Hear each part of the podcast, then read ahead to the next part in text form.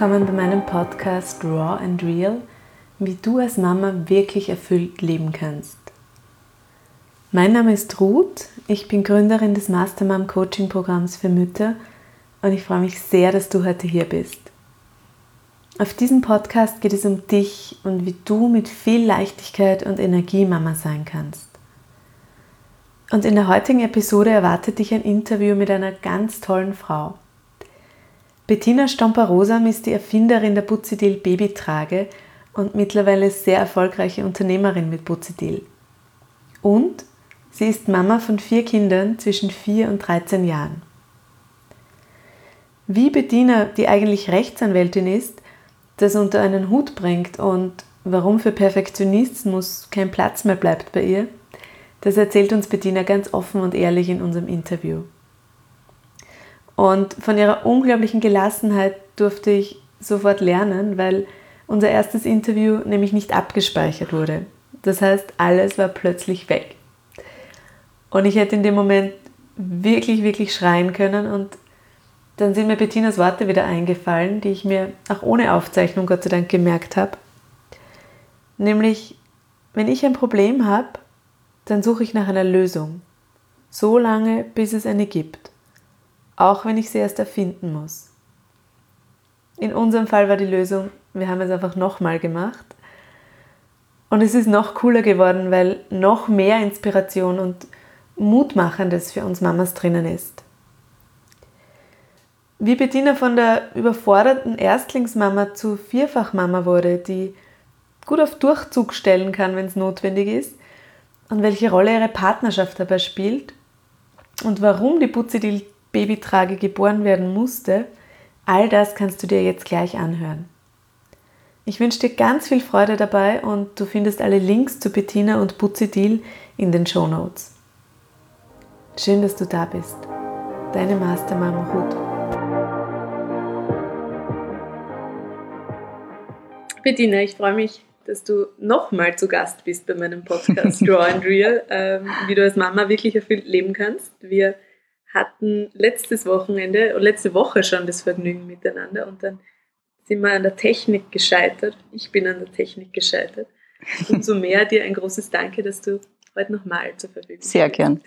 und ich freue mich, weil heute bin ich direkt bei Buzidil. Ähm, Mitten im Chaos mitten im Leben, würde ich sagen. Ähm, und bin total beeindruckt von eurer Fülle an Auswahl und von der Fülle an Tragen, die es hier mittlerweile gibt. Richtig cool. Und danke, dass ich hier sein darf. ja, sehr gern. Wenn man das so sieht, wenn man da so rumschaut, die, die Tragen sieht, die Modelle sieht, Stoffproben sieht und äh, wenn man danach weiß, dass du vier Kinder hast und eigentlich auch Rechtsanwältin bist, dann kommt die erste Frage sofort, wie schafft die Frau das?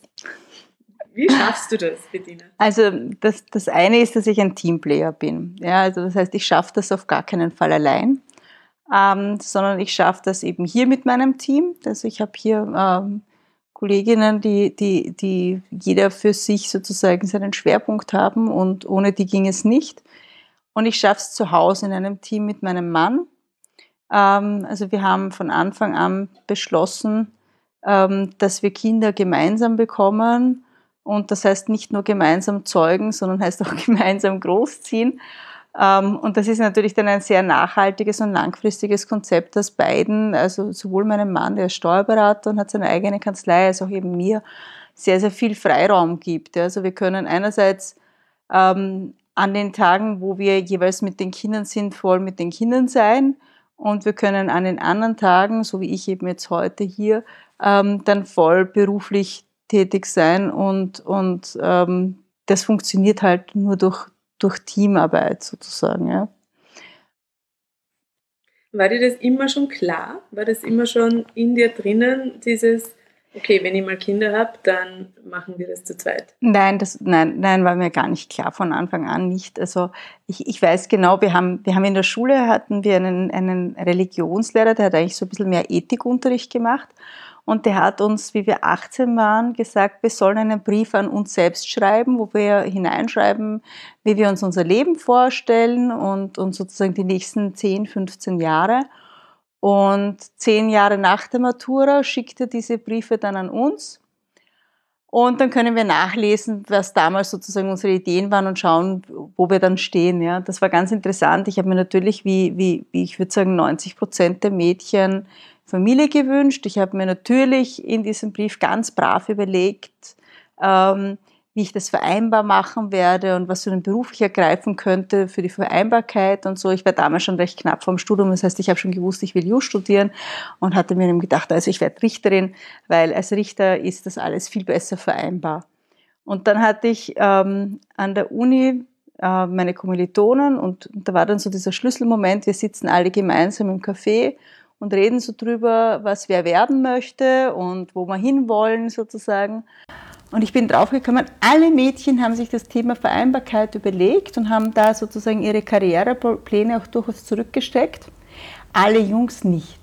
Und das war für mich so der Moment, wo ich irgendwie trotzig geworden bin und mir gedacht habe, das kann ja nicht sein, dass wir die gleiche Ausbildung machen, ähm, dass wir gleich gut sind, aber Mädchen ähm, schrauben von vornherein sozusagen ihre Chancen herunter, um, um Dinge vereinbar zu machen und Jungs tun das nicht. Mhm. Und das war so der Moment, wo ich beschlossen habe, nicht mit mir. Ich kriege meine Kinder nicht allein, ich kriege sie mit einem Mann und wir werden uns das aufteilen. Und wie ich meinen Mann getroffen habe, war das dann eigentlich auch für ihn vollkommen klar. Ja? Also das war zwischen uns eigentlich keine Diskussion.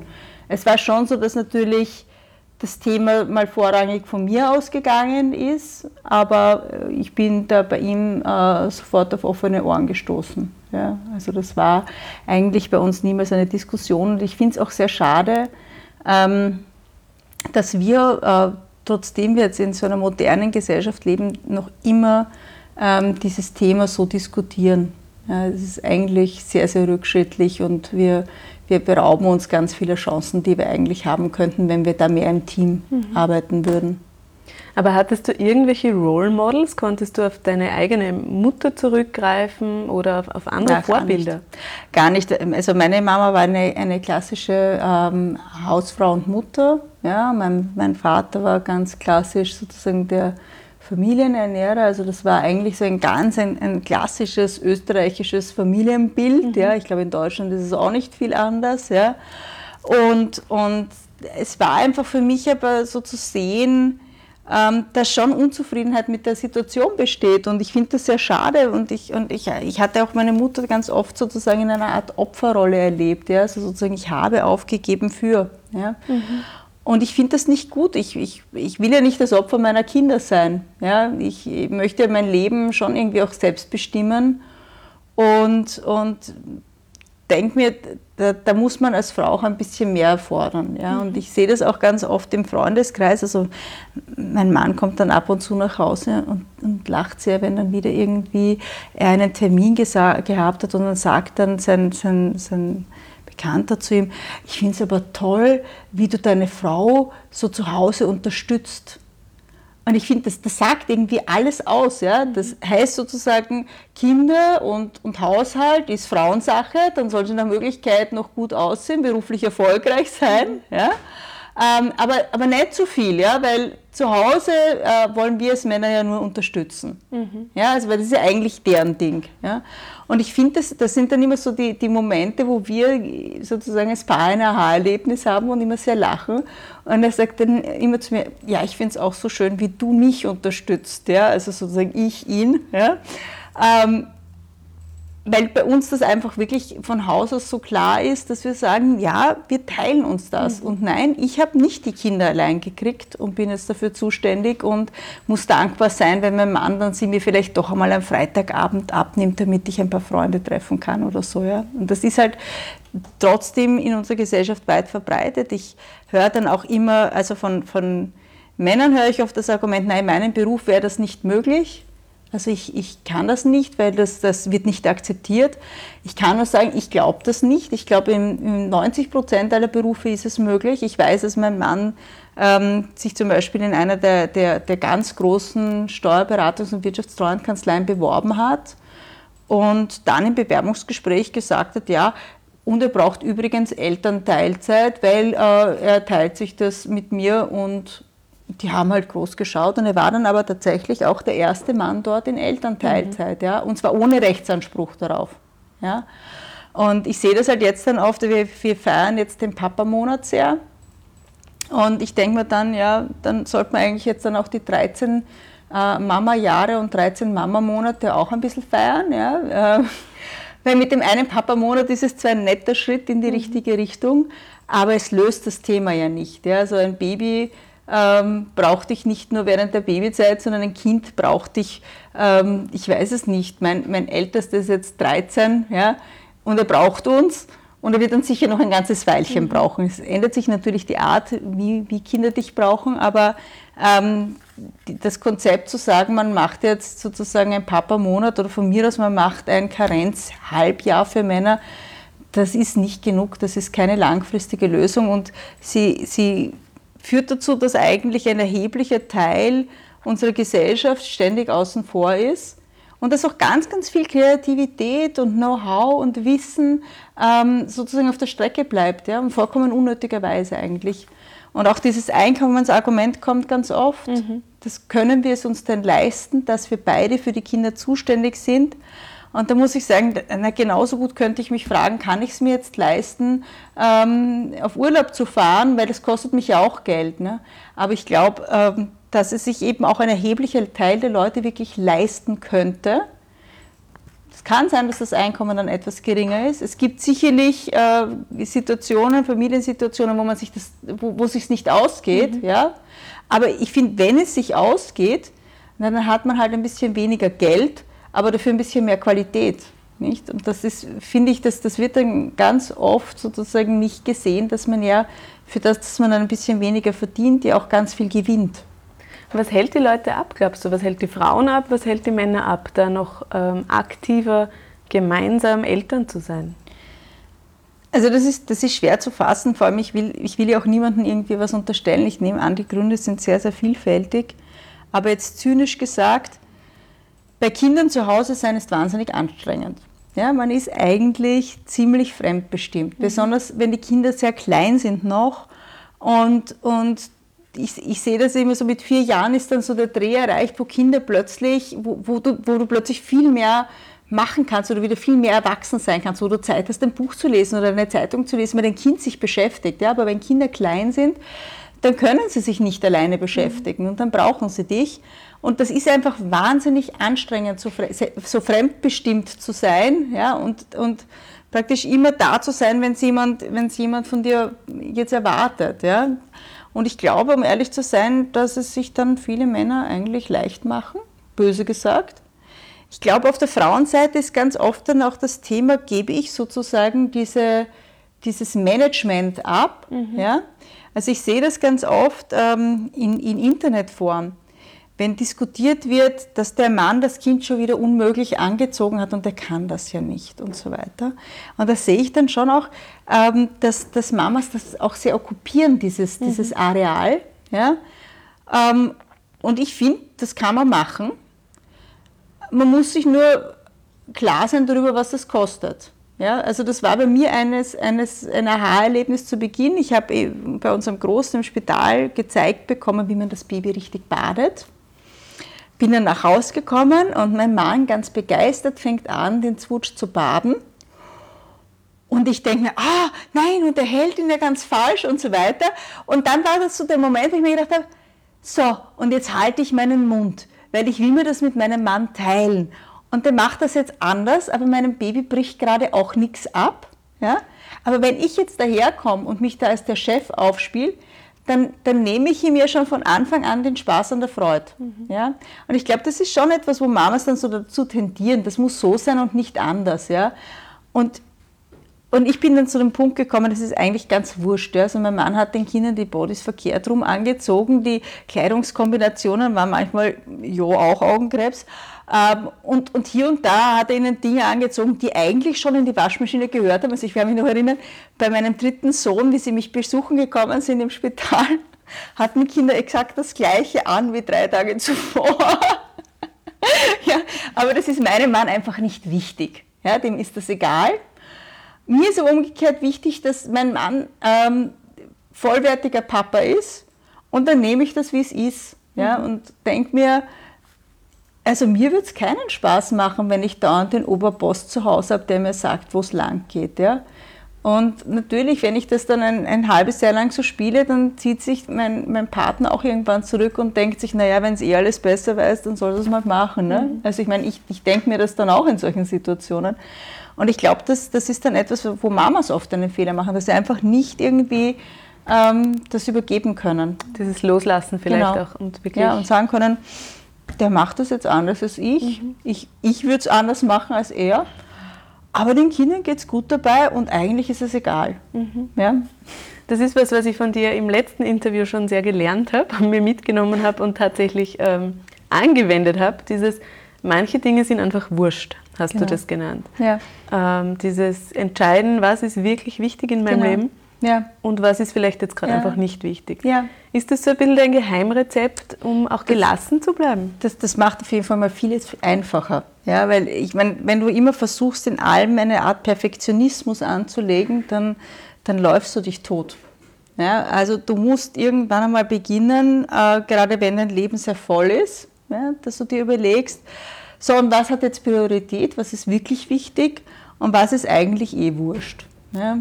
Und das ist auch, ich glaube, das ist auch das, was man oft so mit Grenzen setzen ähm, verwechselt. Ja? Dass er, jeder glaubt, er muss Grenzen setzen und man muss Kindern Grenzen setzen und man muss seine Grenzen abstecken. Der Punkt ist, wo sind meine Grenzen?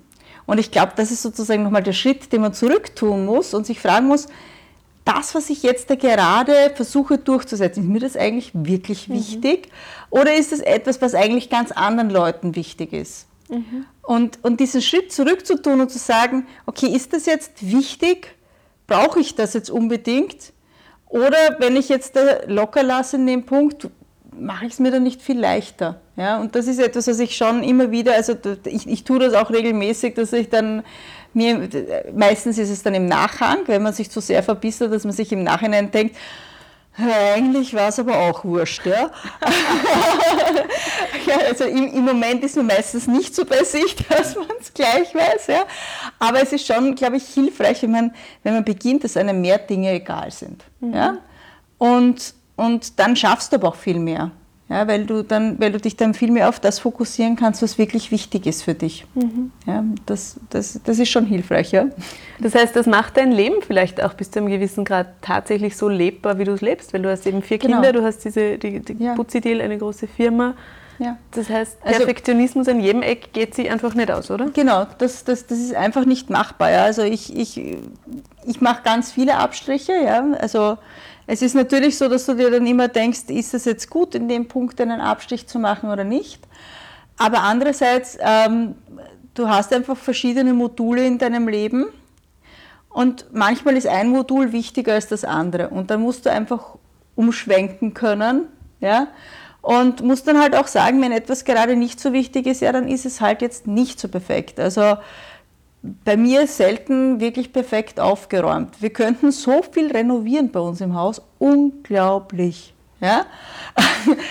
Aber ähm, ja, im Moment ist das einfach wurscht. Ja? Mhm. Weil im Moment gibt es einfach Dinge, die sind wichtiger. Und es wird Zeiten geben, wo ich dann mehr Zeit dafür habe und, und dann da meinen Fokus drauf legen kann. Aber jetzt im Moment ist mein Leben sehr, sehr voll mit den vier Kindern und, und der Kleinste ist jetzt vier. Also der ist gerade so auf dem Weg so raus aus der ganz, ganz, äh, sag ich mal, Orgen-Kleinkindphase. Ja?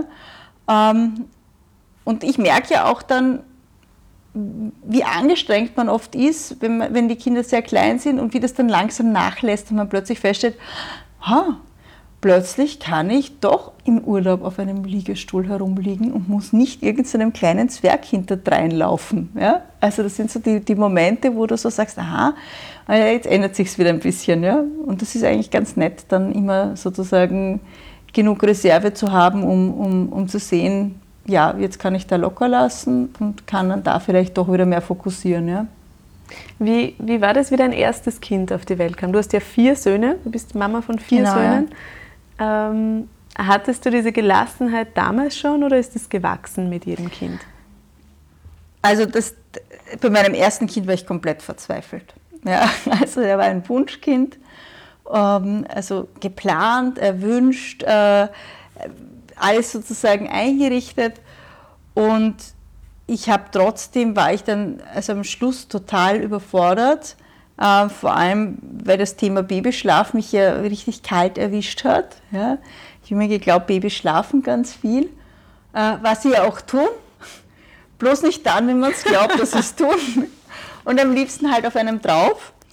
Und, und mein Großer war überhaupt so ein, ein, ein auf den Eltern drauf Kind. Ja? Also der wollte einfach ständig Körperkontakt, 24 Stunden am Tag, sieben Tage die Woche.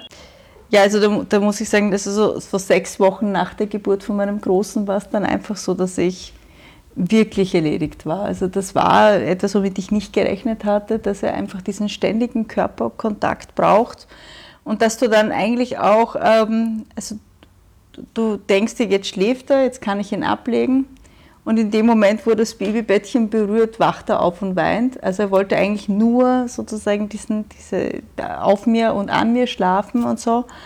Und das war etwas, womit ich nicht, nicht gerechnet hatte. Und das fand ich auch gar nicht leicht. Ja? Also, so diese, diese Fremdbestimmtheit und, und das Gefühl, dass du als Mama jetzt irgendwie unfähig bist, weil du es nicht schaffst, dass dein Kind zufrieden ist. Und du siehst ja auch im, im Fernsehen und in den Werbungen, siehst du ja eigentlich immer fröhlich glucksende, zufriedene Babys. Ne? Du siehst ja niemals das Baby, das jetzt dich echt stundenlang anweint. Ja? Und dann beginnst du natürlich schon sehr an dir zu zweifeln und, und das, ist, das war dann für mich auch sozusagen der, der Moment, wo ich dann begonnen habe, eben zu lesen, was mit meinem Kind los ist. Ich bin dann doch immer irgendwie ein bisschen ein Kopfmensch. Ja, vor allem, wenn du eben auch schon sagst, also offensichtlich hast, also hast du das Gefühl, du versagst als Mama. Ja, also das mit dem Bauchgefühl, das klappt nicht, weil du scheinbar alles falsch machst. Und da habe ich halt zu lesen begonnen, was mit meinem Kind los sein konnte, könnte und, und bin dann eigentlich drauf gekommen, äh, was mit mir los ist. Ja, weil du beginnst dann eben alle möglichen Ratgeber zu lesen und der, der eine ist eben eher weniger erhellend und der andere wieder hilft dir sehr. Und ich muss sagen, da habe ich so ein paar, ein paar Autoren gefunden, die mir schon sehr geholfen haben. Also zum Beispiel der, der Sears, der äh, Schlafen und Wachen geschrieben hat und eben genau das beschreibt, was mit meinem Baby war. Ja? Also ein, dass ein Baby einfach sozusagen diese, diese hundertprozentige Zuwendung braucht. Ja, und dass es einfach nicht, äh, dass es eben auch ein Tragling ist und kein Liegling ist mhm. ne, am Schluss. Und, und was mir eben auch sehr geholfen hat, war Jesper Juhl, das kompetente Kind. Das war ganz interessant. Das habe ich begonnen zu lesen für mein Kind und habe dabei ganz viel über mich selbst erfahren. Ja, und, und ich sage dann auch oft, dass mein Großer sozusagen mein Lehrmeister war, mhm. weil er mir halt bis zu einem gewissen Grad eben alles beigebracht hat über Babys und ihre Bedürfnisse, weil er da auch sehr, sehr beharrlich war. Und andererseits mich eben so auf die Reise geschickt hat und ich dann auch sehr, sehr viel über mich selbst äh, erfahren habe. Also zu Beginn war, war, Mama werden und so und Mama sein für mich gar nicht einfach. Also das war nicht jetzt so, dass ich sagen kann, das war jetzt der totale Honeymoon. Und es war für mich dann auch ganz schwer, das zu beobachten, dass es bei anderen Mamas aber schon so ist. Mhm. Ja, Wenn es bei dir nicht so ist und du dann siehst andere Mamas, die so irgendwie so eine Einheit sind mit ihren Babys. Ja? Und dann fragst du dich, was mache ich eigentlich die ganze Zeit falsch? Ja? Das, das ist also, ich muss sagen, ich, ich war jetzt nicht sozusagen aus dem Stand die, die Supermama. Ich war dann eigentlich eher, eher nur stur, dass ich noch weitere Kinder gekriegt habe. Ja, ich wollte dich gerade fragen, wie war der Weg, dass du dann trotz dieser Zweifel und dieser Unsicherheit auch für dich entschieden hast oder mit deinem Mann gemeinsam auch entschieden hast, wir wollen noch ein weiteres Kind ja. oder noch nee, drei das weitere. das war nicht so geplant. Ähm, was bei mir eben immer so ein bisschen in meinem Lebensplan war, ist, dass ich kein Einzelkind wollte, weil ich einfach aus meiner eigenen Kindheit mit einem, mit einem älteren Bruder erlebt habe, wie lustig das ist. Ja? Also das, das, das war einfach so eine schöne Kindheit zu zweit. Ja? Und ich konnte mir nicht vorstellen, dass, dass man allein auch so eine, so eine schöne Kindheit haben kann, weil man kann einfach sich so verbrüdern und man kann so viel Unsinn machen und ich glaube, den machen ja die Großen dann mit einem nicht, nicht so. Ja. Und, und darum war für mich immer klar, also ich will auf jeden Fall zwei Kinder haben. Und das war, nachdem ich einen älteren Bruder hatte, war in meinem Familienkonzept immer ein älterer Bub, ein jüngeres Mädchen, also so wie, wie sich, ich glaube, 90 Prozent aller Österreicher und Deutschen so wünschen, ja, wie auch so die klassische äh, Familienstruktur ausschaut. Und, und das war dann eigentlich auch vermutlich der Grund, warum wir, obwohl wir beim ersten Kind schon recht gekämpft haben, äh, weil er einfach ein High-Need-Baby war, das dich einfach sehr, sehr, sehr gebraucht und gefordert hat. Ähm, aber das war dann trotzdem, war klar, dass wir noch ein zweites Kind wollen. Und, und mein zweiter Sohn, der war dann ein total zufriedenes, easy cheesy Baby. Also ich weiß noch, den, den, den haben wir bei seiner Taufe, wir haben im Garten Birken und bei der Taufe hatten wir viele Leute eingeladen und, und haben so eine Krabbeldecke hatte ich unter die Birke gelegt und das Baby drauf und der ist dort gelegen und hat Birkenblätter im Wind beobachtet. Ich glaube zwei Stunden lang und dann haben mich die Leute irgendwann gefragt, wo hast denn das Baby? Und ich so, ja, der liegt da drüben. Und dann kommt so die Frage, wie hast denn das gemacht? Und ich kenne diese Frage, weil ich weiß noch so genau bei meinem Großen, wenn Babys angefangen haben durchzuschlafen in meiner Umgebung, meine erste Frage war immer, was hast du gemacht? Weil ich hätte es auch so gern gehabt, ja, dass mein Baby durchschläft. Aber der Punkt ist einfach, es gibt kein Durchschlafrezept, mhm. ja, sondern irgendwann fangen sie an durchzuschlafen und manche brauchen sehr lang dafür.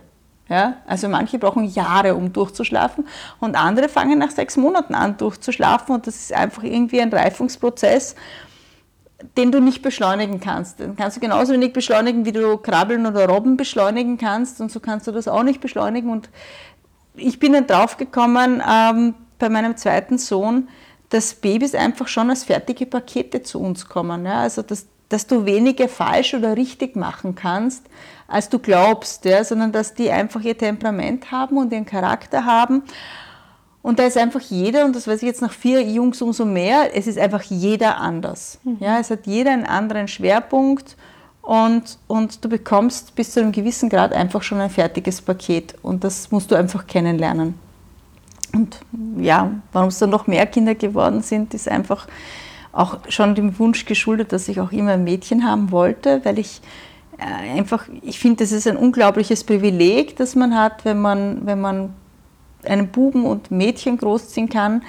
Ich bin auch schwer davon überzeugt, dass Buben und Mädchen verschieden ticken. Ja, ich, ich glaube nicht daran, dass es da keinen Unterschied gibt. Ich glaube, es gibt einen Unterschied. Es gibt auch zwischen Jungs viele Unterschiede und es gibt Jungs, die sind eher sanfter und es gibt Jungs, die sind eher wilder und es gibt wahrscheinlich dann bei den Mädchen genauso Unterschiede. Aber ich denke trotzdem, es ist ein Unterschied, ob du einen Jungen hast oder ob du ein Mädchen hast.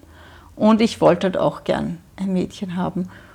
Und bei meinem dritten Sohn, der war dann auch bis zur 20. Woche ein Mädchen, ja, weil der Arzt hatte nichts gesehen, was für einen Jungen hindeutet.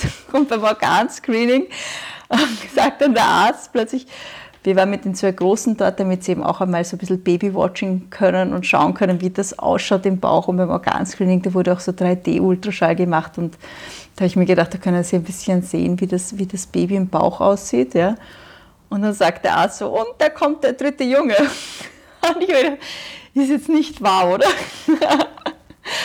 und ja, ähm, am Ende war es dann auch egal. Ja. Also das, äh, das ist halt so der Moment, wo du dir denkst, so jetzt hatte ich es irgendwie mir anders erwartet. aber ja. Und beim vierten Kind, das war dann auch wieder ein Junge, der war aber, also da, da wurden wir dann auch oft gefragt, war das geplant? Also, dass wir vier Kinder kriegen. Und ich habe dann immer gesagt, das war nicht geplant, aber es ist erwünscht. Mhm. Ja. Und das war halt irgendwie dann sozusagen so ein Geschenk on the top. Ja. Schön. Bei mir ich habe auch einen Lehrmeister als Sohn, so wie du, glaube ich. Ähm, mein, mein erstes Kind ist auch ein großer Lehrmeister für mich.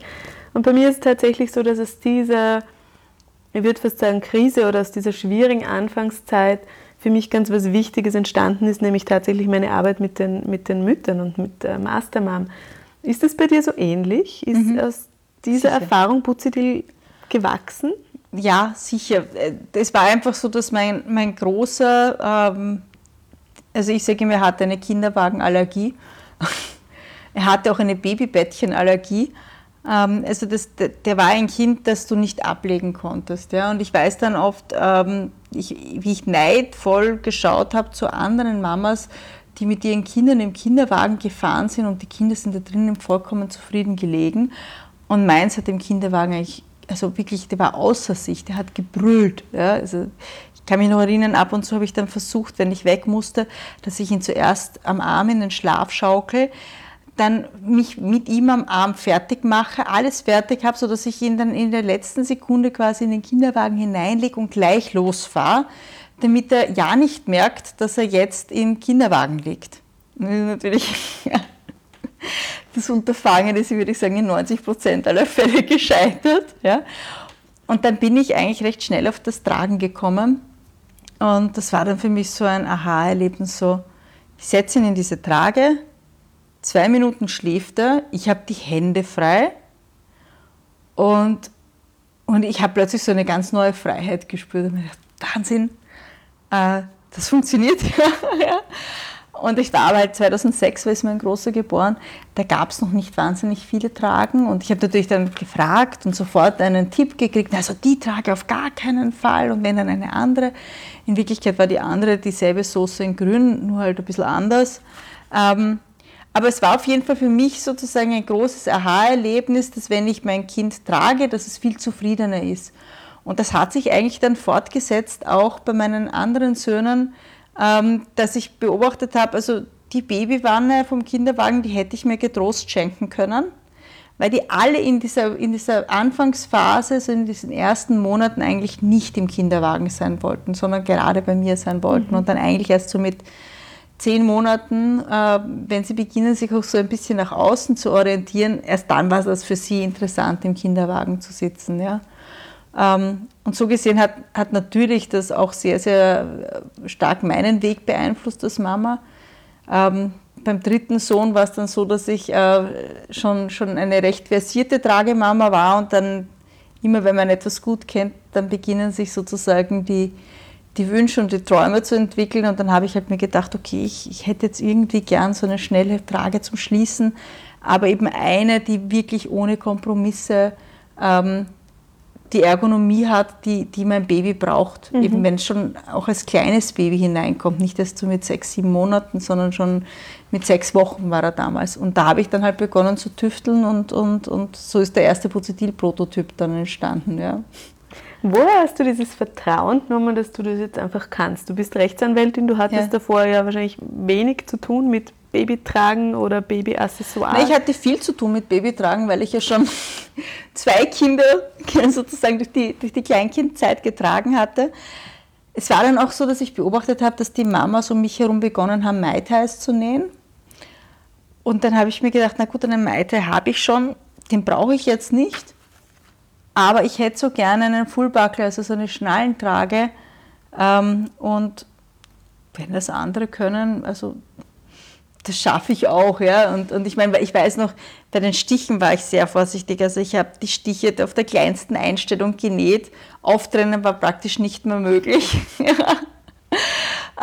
das heißt, ich, ich habe dann einfach mir überlegt, wie ich das gerne hätte. Ja, da, da ist auch sehr hilfreich gewesen eben die, die Juristerei. Ich bin in einem Seminar gesessen und der Vortrag, der war nicht sehr spannend gerade, wobei ich sagen muss, die Juristerei an sich ist schon sehr spannend, aber dieser Vortrag war richtig langweilig und das ist dann immer so, wenn man so irgendwie in einer Art Standby-Modus ist, dann kommen die guten Ideen.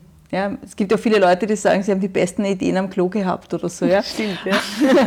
Also bei mir war das eben so ein, ein, ein recht langweiliger Vortrag und da habe ich eben so, bin ich so mit den Gedanken abgeschweift und ich hatte mir eben überlegt, ich möchte schon eine Schließentrage aber es gab eben gewisse Kritikpunkte an den Tragen am Markt. Und dann habe ich mir gedacht, okay, also irgendwie müsste sie anders sein.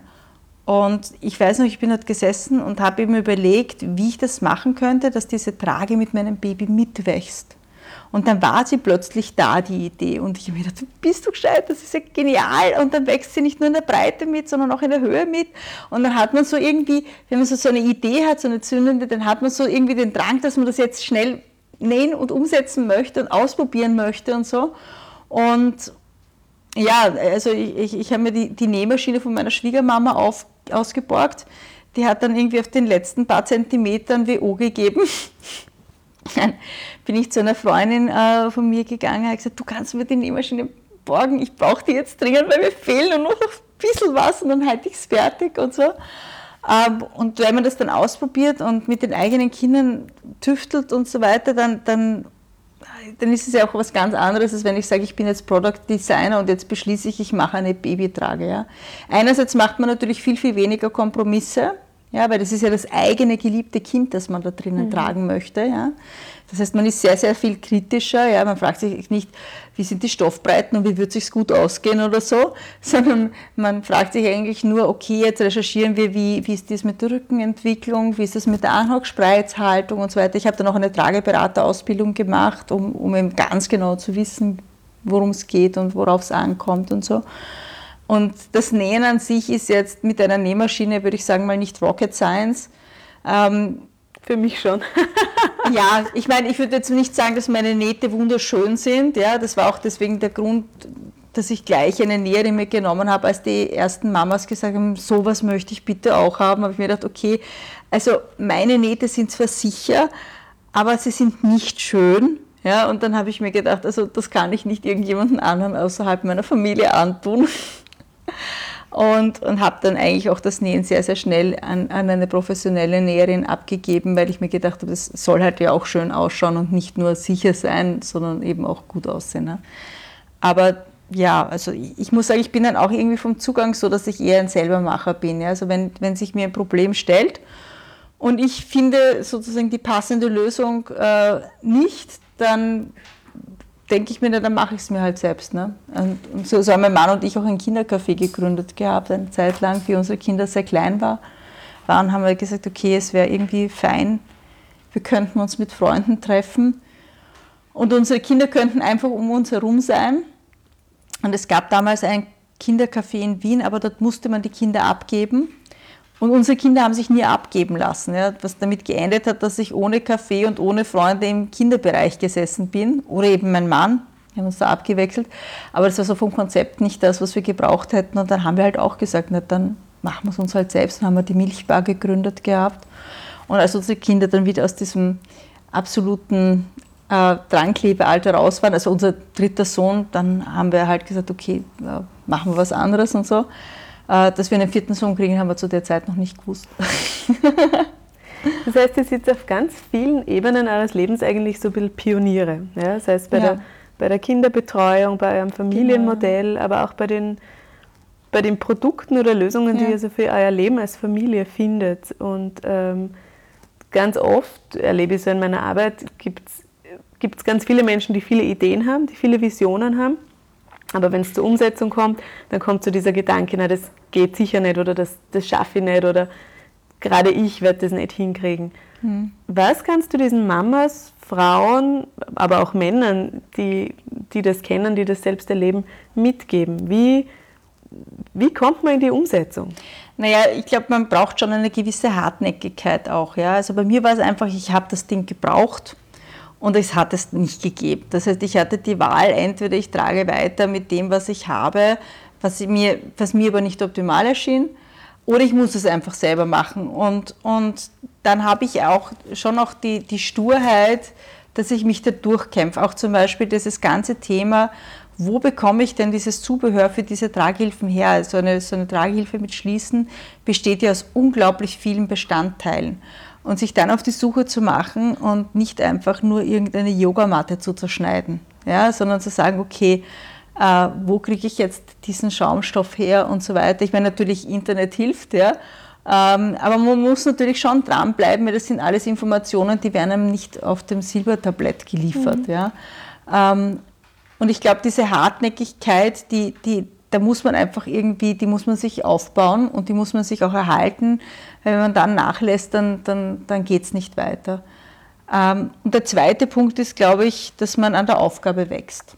Mhm. Ja, also ich glaube, du, du, so wie du nicht von heute auf morgen Mama von vier Kindern bist, also in der Regel nicht, ja, ähm, und nicht von heute auf morgen ein Unternehmen mit, mit acht Mitarbeitern hast, also du, du, du, machst, du machst einfach immer weiter und dann kommt noch was dazu und das machst du dann halt auch und, und irgendwie, ähm, ich sage immer, ich war mit einem Kind überfordert und ich war mit zwei Kindern überfordert und ich war mit drei Kindern überfordert und ich war mit vier Kindern überfordert. Aber wenn ich heute mit vier Kindern nur zwei Kinder dabei habe, bin ich nicht mehr überfordert. Ja? Also es ist immer sozusagen dieses eine Stückchen mehr, wo du dir dann denkst, ach, schaffe ich das jetzt noch? Aber ja, natürlich schaffst du das noch, ja. Und dann plötzlich stellst du fest, dass das, was dich früher überfordert hat, jetzt eigentlich easy peasy ist für dich, ja. Ähm, und ich glaube, das ist eben, was man sagt. Man sagt, man wächst an der Aufgabe, es ist wirklich wahr, ja. Also du, du findest einfach Wege, wie es dann doch immer weitergeht, ja. Was gibt dir in deinem Alltag Kraft? Wie kannst du auftanken? Naja, also ähm, das eine ist natürlich, dass ich das, also was mir immer sehr viel Kraft gibt, ist der Outcome. Ja? Also, dass ich sehe, dass es gut ist. Ja? Also bei den, bei den Babytragen einfach die Rückmeldungen von Eltern, die sich freuen. Ja? Äh, bei meinen Kindern einfach zu sehen, äh, dass es ihnen gut geht. Ja? Und zu, zu wissen, äh, ja, äh, du hast jetzt zwar nicht jetzt, das, das habe nicht ich gemacht, ja, aber ich habe meinen Anteil daran und offensichtlich dürfte ich es doch ganz gut machen, weil so wie sie, wie sie eben äh, sind, ähm, muss ich sagen, also ich, ich glaube zwar ja generell daran, dass Kinder von Grund auf gut sind, ja, also dass, dass man als Erwachsener was falsch machen muss, dass ein Kind irgendwie ganz unerträglich wird oder so. Ähm, aber es ist auch einfach schön zu sehen, wenn man zum Beispiel die Rückmeldung kriegt, äh, die sind so hilfsbereit oder, oder so irgendwie, oder, oder wenn man auch sieht, dass sie jetzt in sich ruhen und, und, und zufrieden sind und dass sie glücklich sind und dass sie rumrennen und sich kräftig banieren und so, ja. Also das ist, das, da, da, schöpft man schon aus den Ergebnissen sehr viel Kraft, wobei man natürlich jetzt sagen kann, die Ergebnisse habe ich ja zu Beginn nicht, aber natürlich hat man immer irgendwie mal ein Ergebnis, ja. Das, man hat halt nicht das große ganze Bild. Und ich glaube, das hilft. Und das Zweite ist natürlich auch, dass ich, dass ich mit meinem Mann ein Team bin. Das hilft auch, weil man sich dann sozusagen auch gegenseitig dann immer wieder reflektiert. Und, und mein Mann ist so ein, also ich, ich sage immer, ich habe Montessori gelesen und er ist Montessori. ja? Ähm, der hat dann oft so einen, so einen ganz einen entspannten Zugang zu den Dingen und holt einen sozusagen wieder von der Palme runter. Ja? Das hilft auch sehr. Ja. Hast du jemals als Mama, als Working Mom, Mompreneur, wie immer man sagen möchte, gab es denn mal Momente, wo du gedacht hast, es wäre jetzt besser bei den Kindern zu sein oder dieses klassische schlechte Gewissen? Ja. Kennst du das auch? Ja, also das, ich glaube, das schlechte Gewissen ist irgendwie der Begleiter jeder Mama. Ähm, das ist, glaube ich, aber auch gesellschaftlich bedingt. Wir, wir haben so vorgelebt gekriegt, eine gute Mama bist du nur dann, wenn du sozusagen 100% fokussiert auf deine Kinder bist. Und, und natürlich hast du ein schlechtes Gewissen, wenn du jetzt äh, nicht zu Hause bist und wenn, wenn, wenn also ich, ich kriege das auch ganz oft so mit, ähm, wie das die Umgebung wahrnimmt. Also mit meinem Mann habe ich es mir aufgeteilt. Also wir, mein Großer hat eine, eine Zahnspange, ich gehe immer zum Kieferorthopäden und mein Mann mit geht mit dem Kleinen zum Impfen, weil bei den Kleineren sind halt noch mehr Impfungen und so. Er wird regelmäßig beim Kinderarzt gefragt, ob ich A krank bin, wir uns B getrennt haben oder, oder sonst irgendetwas los ist, weil immer er kommt. Ja?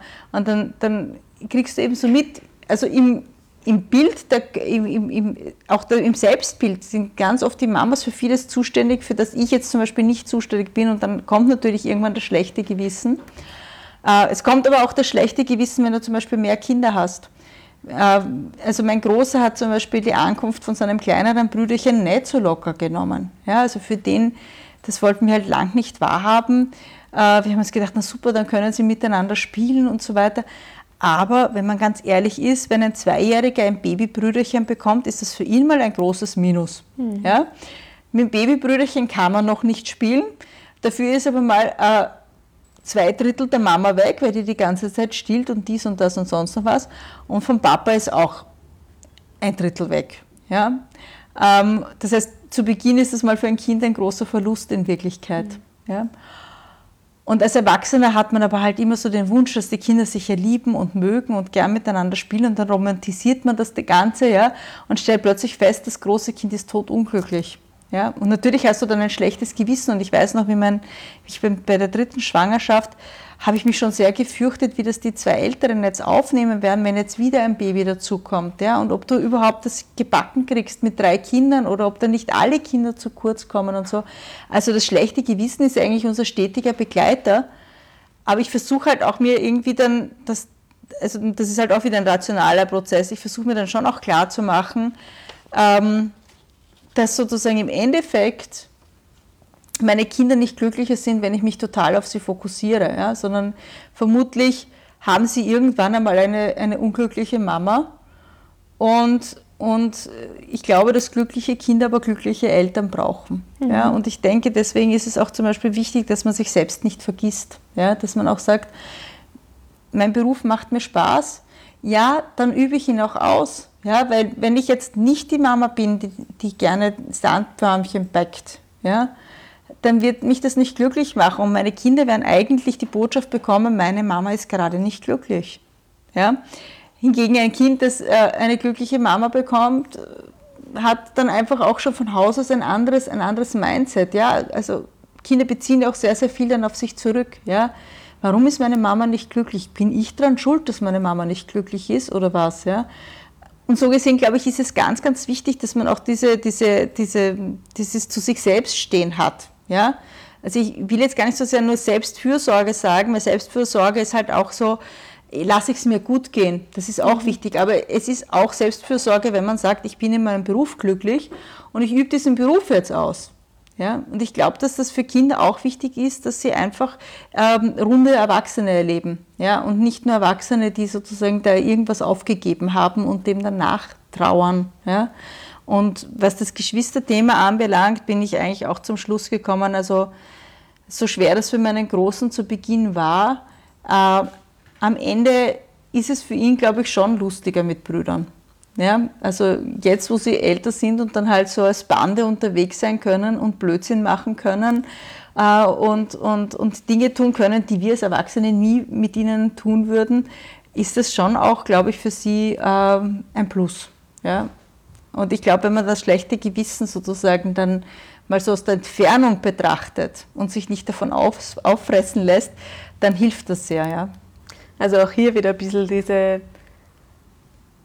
einfach dieses Schauen, ist es, ist es wirklich wichtig? Ist es ja. echt ist das prioritär, dieses schlechte Gewissen? Hat das wirklich, genau. wie viel Substanz hat es denn wirklich? Ja. Ich glaube, ich glaub, es hilft überhaupt, wenn man ab und zu immer so diesen einen Schritt zurück tut, mhm. so, so aus der Situation heraus und versucht so ein bisschen dann die Situation von außen zu betrachten. Das hilft auch beim Glücklichsein. Ja? Es ist, gibt so Situationen, es gibt so Momente, da ist man irgendwie eigentlich gerade sehr, sehr glücklich und dann macht es einen aber erst richtig glücklich, wenn man einen Schritt zurück tut und feststellt, wie gut es einem eigentlich geht. Mhm. Ja, und das kann man in der Situation gar nicht so sehr, aber wenn man dann mal so raus, sich rausnimmt und sagt, boah, eigentlich Wahnsinn. Ja?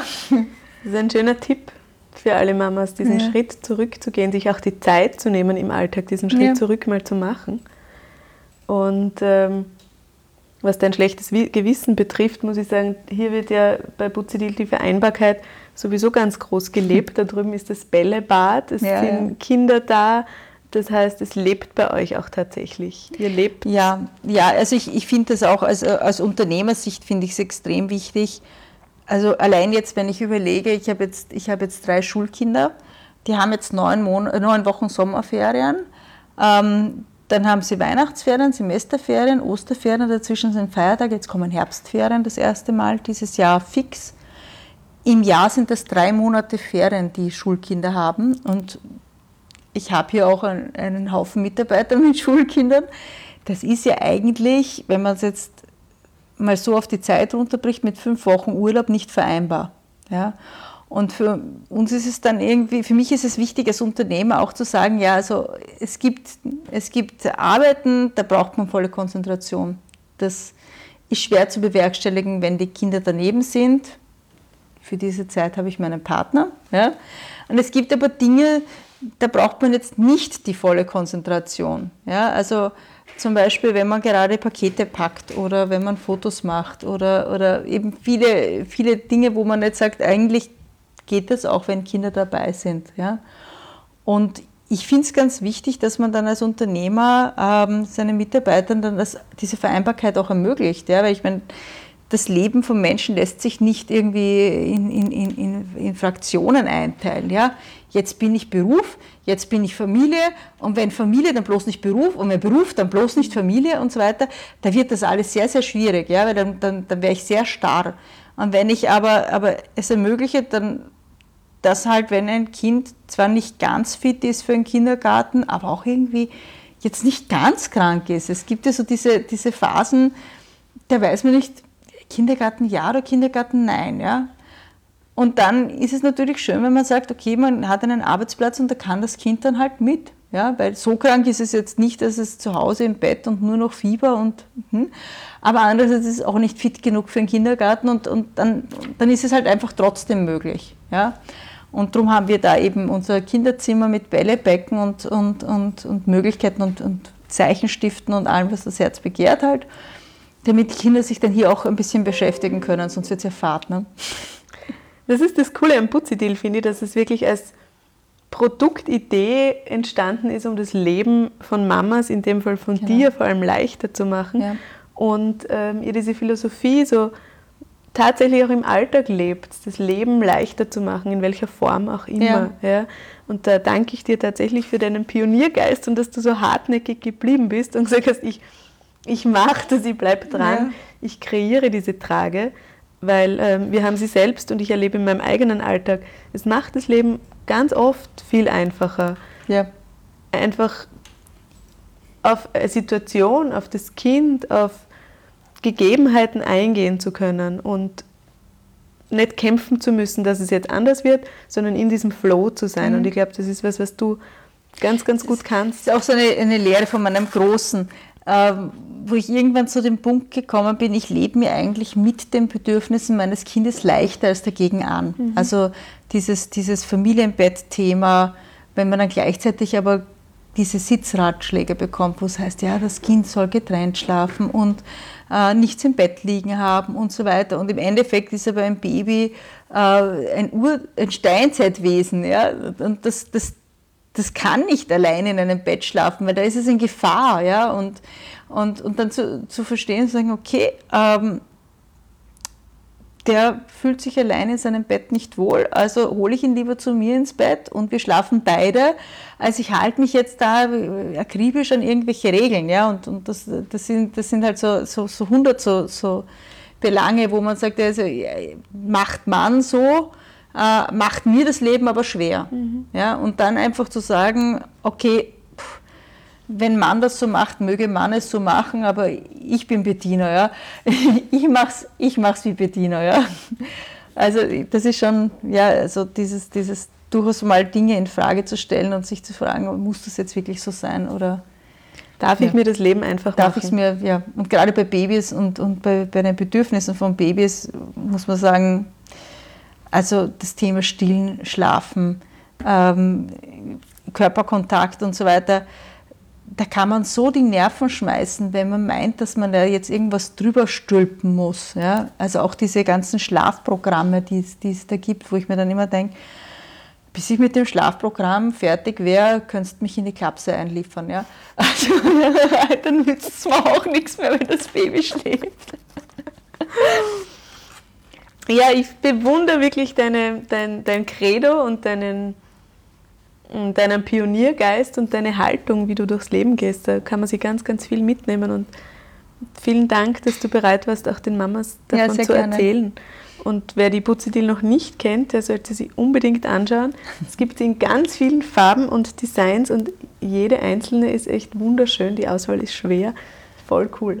Ja, ja, wir schauen auch immer, dass wir noch zusätzliche Tragesysteme entwickeln, wo wir dann sagen, ja, also gibt es noch nicht so gibt es anders, aber, aber die und die Lösung äh, wäre noch, wär noch irgendwie hilfreich für Eltern und so. Und da hilft es uns natürlich schon auch, dass wir von den Eltern auch die Rückmeldungen bekommen, wo wir dann eben gesagt haben, ja und also das, das, ist, das ist super, aber irgendwie mit sechs Monaten ist das so schwer an den Schultern und dann überlegen wir und düfteln wir und dann, ja, es gibt halt, es ist halt der Zugang schon zu sagen, es gibt Probleme und es gibt immer Lösungen. Mhm. Ja? Und, und ich glaube, das ist irgendwie so ein, ein, ein Grundzugang bei mir. Also ich, ich bin immer auf der Suche nach einer Lösung und möchte nie lang beim Problem verharren. Ja. Schön, da kann man noch viel lernen. Ja. Gibt es noch irgendwas, was du den Mamas mitgeben magst in, dem, in diesem Setting? Gibt es noch irgendwas, was du ihnen ja, für ihr Leben als Mama mitgeben möchtest? Also da, da gibt es tatsächlich was und das sind so Dinge, die, die, da musste ich so drauf kommen, so nach und nach. Das eine ist eben dieses Thema Gelassenheit und, und was ist mir wirklich wichtig und was einem eigentlich viel, viel weniger wichtig ist, als die Umgebung einem weismachen möchte. Mhm. Ja? Es ist, ich glaube, es ist für Eltern auch, im, besonders für Mamas im Moment, auch mit Instagram zum Beispiel, ziemlich schwer. Ja? Also ich stelle mir oft so vor, wenn es 2006 Instagram gegeben hätte, wie ich gerade so in meiner Anfangsphase mit meinem Großen gewesen bin, ich glaube, ich wäre noch viel verzweifelter gewesen. Ja? Weil alles eben so perfekt ausschaut und so leicht ausschaut und so schön ausschaut. Und als Mama sitzt man eigentlich so in der Wochenbettzeit da, äh, beim stillen Rind. Es dauert ewig, irgendwie tut einem eh alles weh. Ja? Und wenn man sich dann noch diese tollen Bildchen auf Instagram anschaut, ich glaube, dann kann man sehr schnell an sich zu zweifeln beginnen. Und ich glaube, da, da, hilft einem schon so eine gewisse Gelassenheit bei dem Ganzen. Und das Zweite ist das Thema ähm, Ratschläge. Ja? Also wenn man als Mama unterwegs ist mit Kindern, dann bekommt man ja, und gerade als Mama, meinem Mann passiert das viel seltener, aber gerade als Mama kriegt man ja dauernd irgendwelche Ratschläge um die Ohren gehauen. Und ich glaube, das, das ist dann so der Moment, wo man getroste Ohren zumachen kann. ja? weil, weil die wenigsten Leute stecken in deinen Stiefeln gerade. Ja? Und es, es mag der Ratschlag noch so wohl gemeint sein, er passt vielleicht auch gerade gar nicht. Ja? Und, und da, glaube ich, kann man, da kann man ganz oft auf Durchzug schalten. Gelingt ja? dir das? Ja, also es gelingt mir zunehmend. Ähm, also ich, ich, ich muss auch sagen, es ist auch ganz interessant, den Unterschied zu sehen, wenn mein Mann mit den vier Kindern unterwegs ist, stürmen alle von allen Seiten herbei, um ihm, dem unfähigen Mann mit den vielen Kindern, der jetzt, oh, wo ist die Mutter eigentlich, das allein bewältigen muss. Und wenn ich mit den Kindern allein zu, unterwegs bin, dann stürmen viel weniger Leute herbei, um mir zu helfen. Dafür schauen sie aber sehr kritisch. Ja. Wenn die Kinder gut drauf sind, dann kommt dieses selige Grinsen in die Gesichter und wenn sie sich wie Kinder benehmen, dann kommt schon dieses Augenrollen, wie die hat die Kinder nicht im Griff oder so irgendwie. Ja. Äh, und ich glaube, da, da, da, kann man schon mal, da kann man schon mal sagen, oh ja, und das ist, das ist eigentlich der letzte Tipp. Ist der Ruf erst ruiniert, lebt sich gänzlich ungeniert. Ja? also irgendwie, ja, ich glaube, man kann schon öfter sein Ding einfach machen. Und wichtig ist, dass man es vor sich selbst vertreten kann. Ja? Und natürlich macht man seine Fehler. Aber ich glaube, die Menschen, die einem wichtig sind, bei denen muss man halt dann auch in der Lage sein, sich zu entschuldigen. Also was, ich, ich entschuldige mich oft bei meinen Kindern. Ja? Mhm. Also ab und zu, wenn mir die Nerven durchgehen oder so, manchmal sagen meine Kinder, Mama, warum bist denn du jetzt plötzlich so böse? Ja, das ist so der Moment, wo ich mir denke, siehst du das? Erwischt, ja.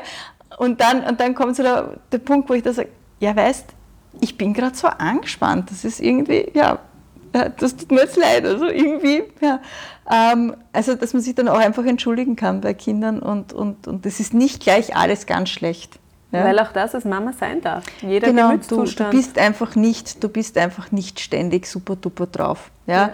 Und ich glaube, es ist dann auch okay, wenn deine Kinder sich auch mal ordentlich banieren und oder, oder wenn sie wenn du den Bus nach Haus fährst und sie sind müde und sie, sie streiten miteinander, ja, dann muss es dir einfach egal sein, ob die Leute jetzt finden, dass, ja, und ich meine, gerade auch diese Situation, Kind, das im Supermarkt unbedingt beim letzten Regal, wo sie dann alles aufstapeln, extra für die Mamas mit Kindern, ja, und dann wollen die noch alles haben und du, du musst Nein sagen, ja, dann einfach so sagen, es ist mir jetzt ziemlich egal, was die Leute hinter mir sich gerade denken. Ja, das hilft sehr.